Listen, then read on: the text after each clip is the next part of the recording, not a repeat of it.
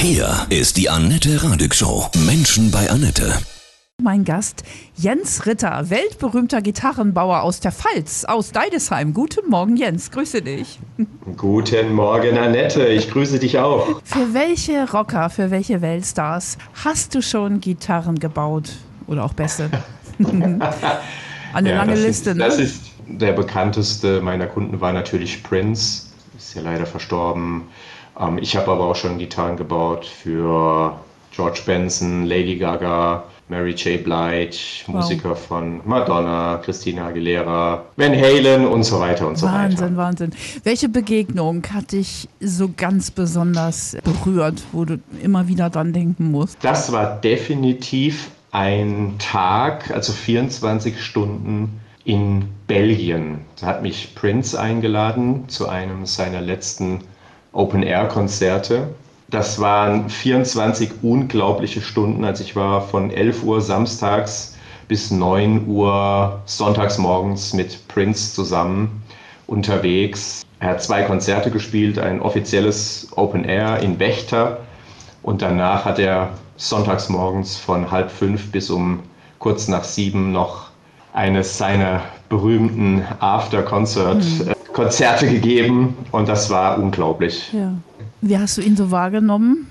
Wir hatten ein sehr intimes Thema, das uns beiden ähm, passiert ist und da haben wir gleich sehr gut zueinander gefunden und er war sehr, sehr lustig, sehr witzig, sehr zuvorkommend und sehr emotional. Allerdings, wenn er dann auf der Bühne war, hat er irgendwie einen inneren Schalter umgelegt und war diese arrogante Diva, wie man eben, wie man ihn eben kennt, ja.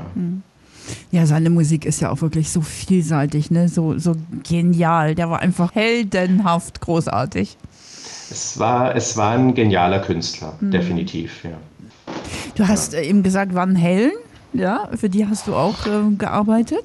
Nein, ich war mal mit dem, mit dem Schlagzeuger von Iron Maiden, Nico McBrain, ein Bier trinken in, in Los Angeles auf der Messe. Das war sehr spannend. Das, die Jungs sind doch, die vertragen doch einiges, Ja, einiges mehr als ich.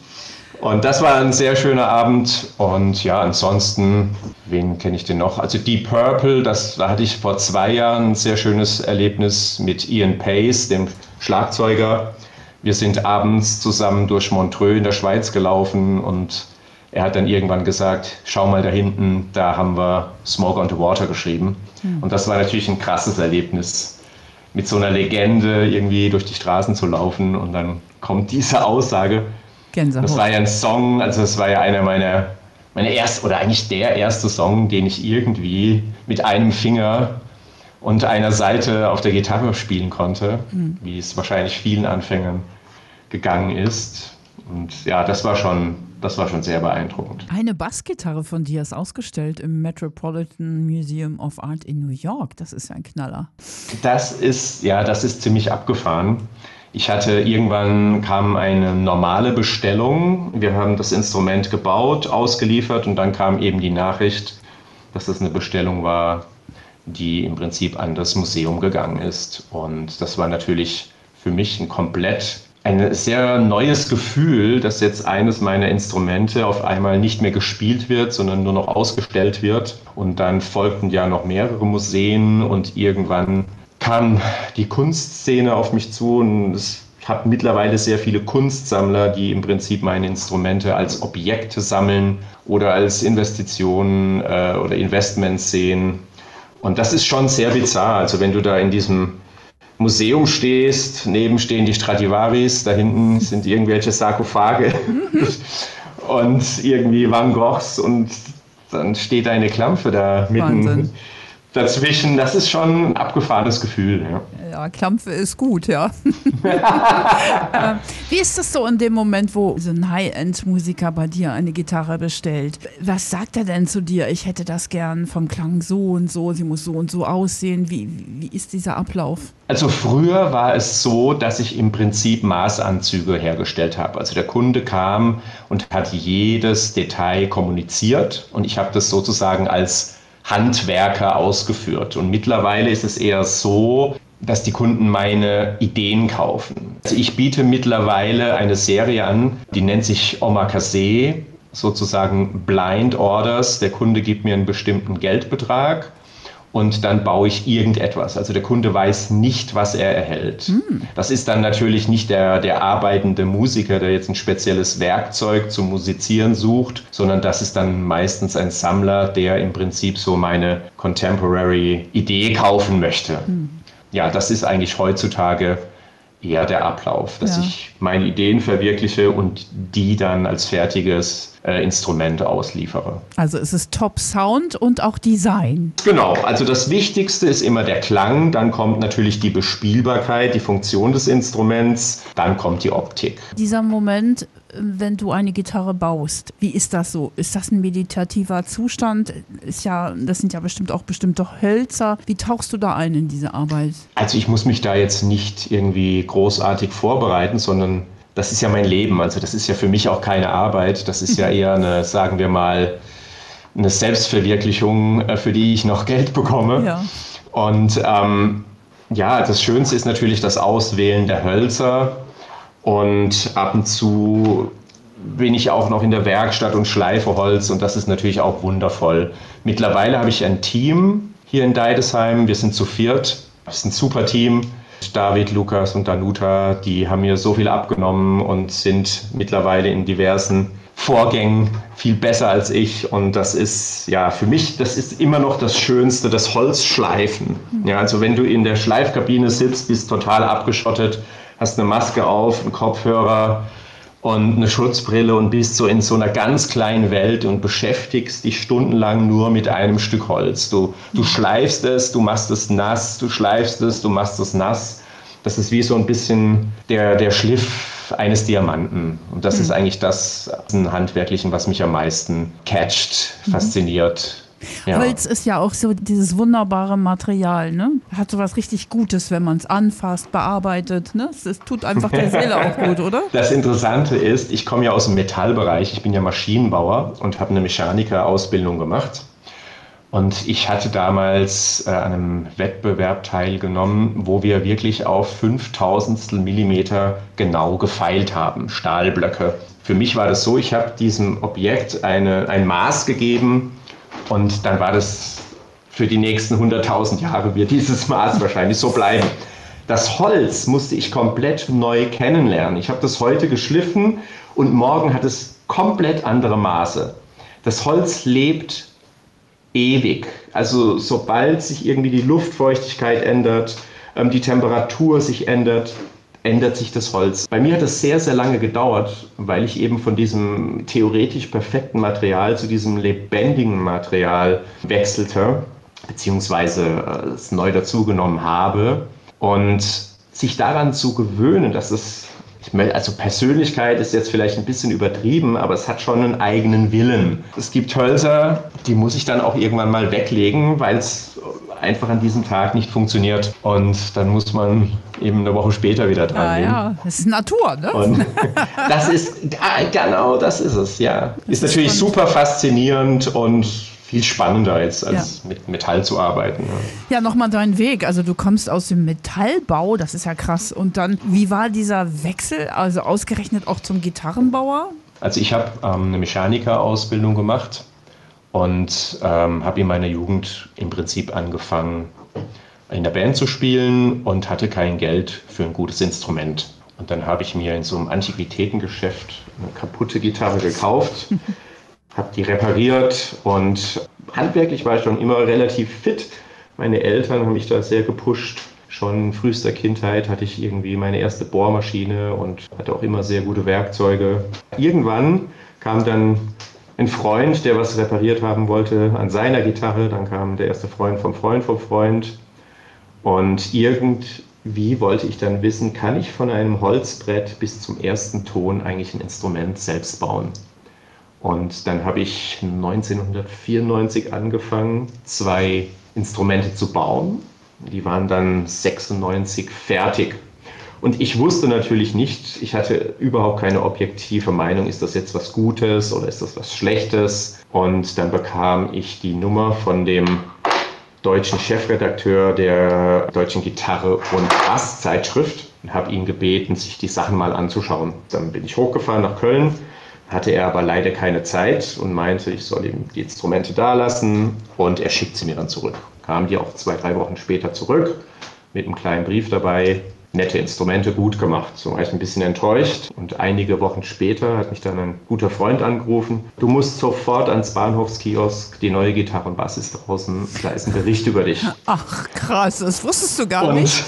ich wusste das überhaupt nicht. Mhm. Und ich mache eben diese Zeitschrift auf und da war ein dreiseitiger Bericht über die beiden Instrumente, ein Testbericht.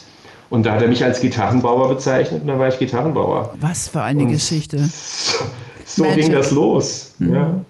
Ja, und heute bist du einer der weltführenden Gitarrenbauer. Ne?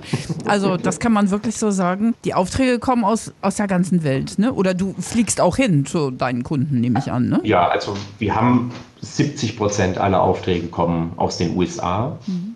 Wir haben allerdings auch sehr viele Kunden in Japan, in Brasilien, und natürlich Mitteleuropa. Ja, je nach Kunde fliege ich natürlich hin. Das darfst du auch, so weil im Moment ne, nach Amerika Nein, leider nicht. Ach, okay. Also das ist jetzt mhm. wirklich in diesem Jahrtausend die längste Zeit, in der ich nicht in den USA war. Mhm. Und ich habe schon zwei große Touren geplant, einmal Westküste hoch, einmal Ostküste runter, meine Hauptsammler zu besuchen und mhm. mal wieder Hallo zu sagen und ja, ja wird Sobald es wieder legal ist, ja, ja, setze ich mich in den Flieger. Unbedingt, ja. Die teuerste Gitarre, die du je verkauft hast, du kannst es so ungefähr sagen, dass wir uns da mal so eine Wertvorstellung machen können? Das war knapp eine Viertelmillion.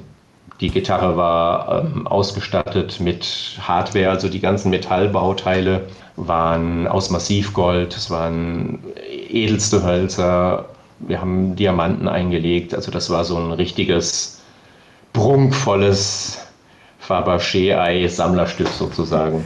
Wie lange dauert es, bis eine Gitarre, also jetzt nicht so eine edle, sondern so eine äh, normale Rocker-Gitarre in Anführungsstrichen, fertig um, ist? Aktuell so zwischen eineinhalb und ein Dreivierteljahren.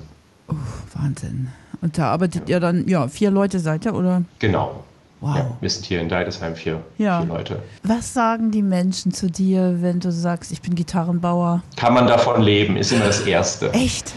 Ach Gott, kann man davon leben? Ganz mitleidig. Das ist halt so dieser, dieser, dieser alte äh, romantische Beruf des Geigenbauers, der im Jahr zwei, drei Geigen baut. Und ähm, dann erkläre ich dann meistens, dass ich elektrische Gitarren baue und dann wird es interessant. Mhm, also dann mhm. kommen dann interessantere Fragen und ja, sehr außergewöhnlich, gerade in der Pfalz. Ja. Und ja, ohne Internet hätte ich natürlich auch hier in der Pfalz nichts aufbauen können. Da hätte ich nach New York gemusst, LA oder Nashville oder wherever. Ja, schön, dass du in Deutschland bist und auch in der Pfalz.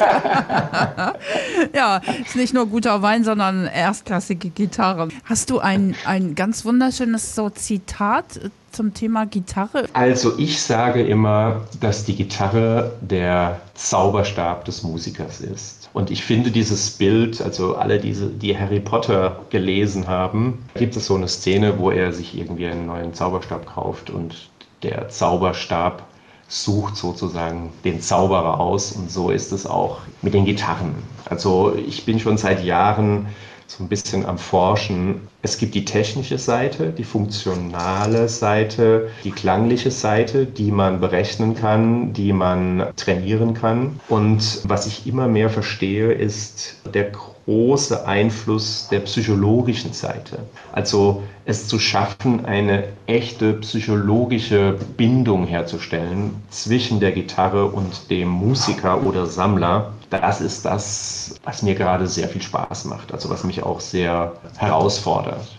Ja, also du bleibst neugierig und kreativ und wächst einfach immer weiter. Ich experimentiere auch sehr gerne mit neuen Materialien oder ja, wir haben auch verrückte Projekte. Ich habe irgendwie eine Gitarre gebaut und die dann im Odinstal vergraben für ein halbes Jahr und dann haben wir die ausgebuddelt und haben gehorcht, äh, mhm. äh, was, was das jetzt mit dem Klang gemacht hat.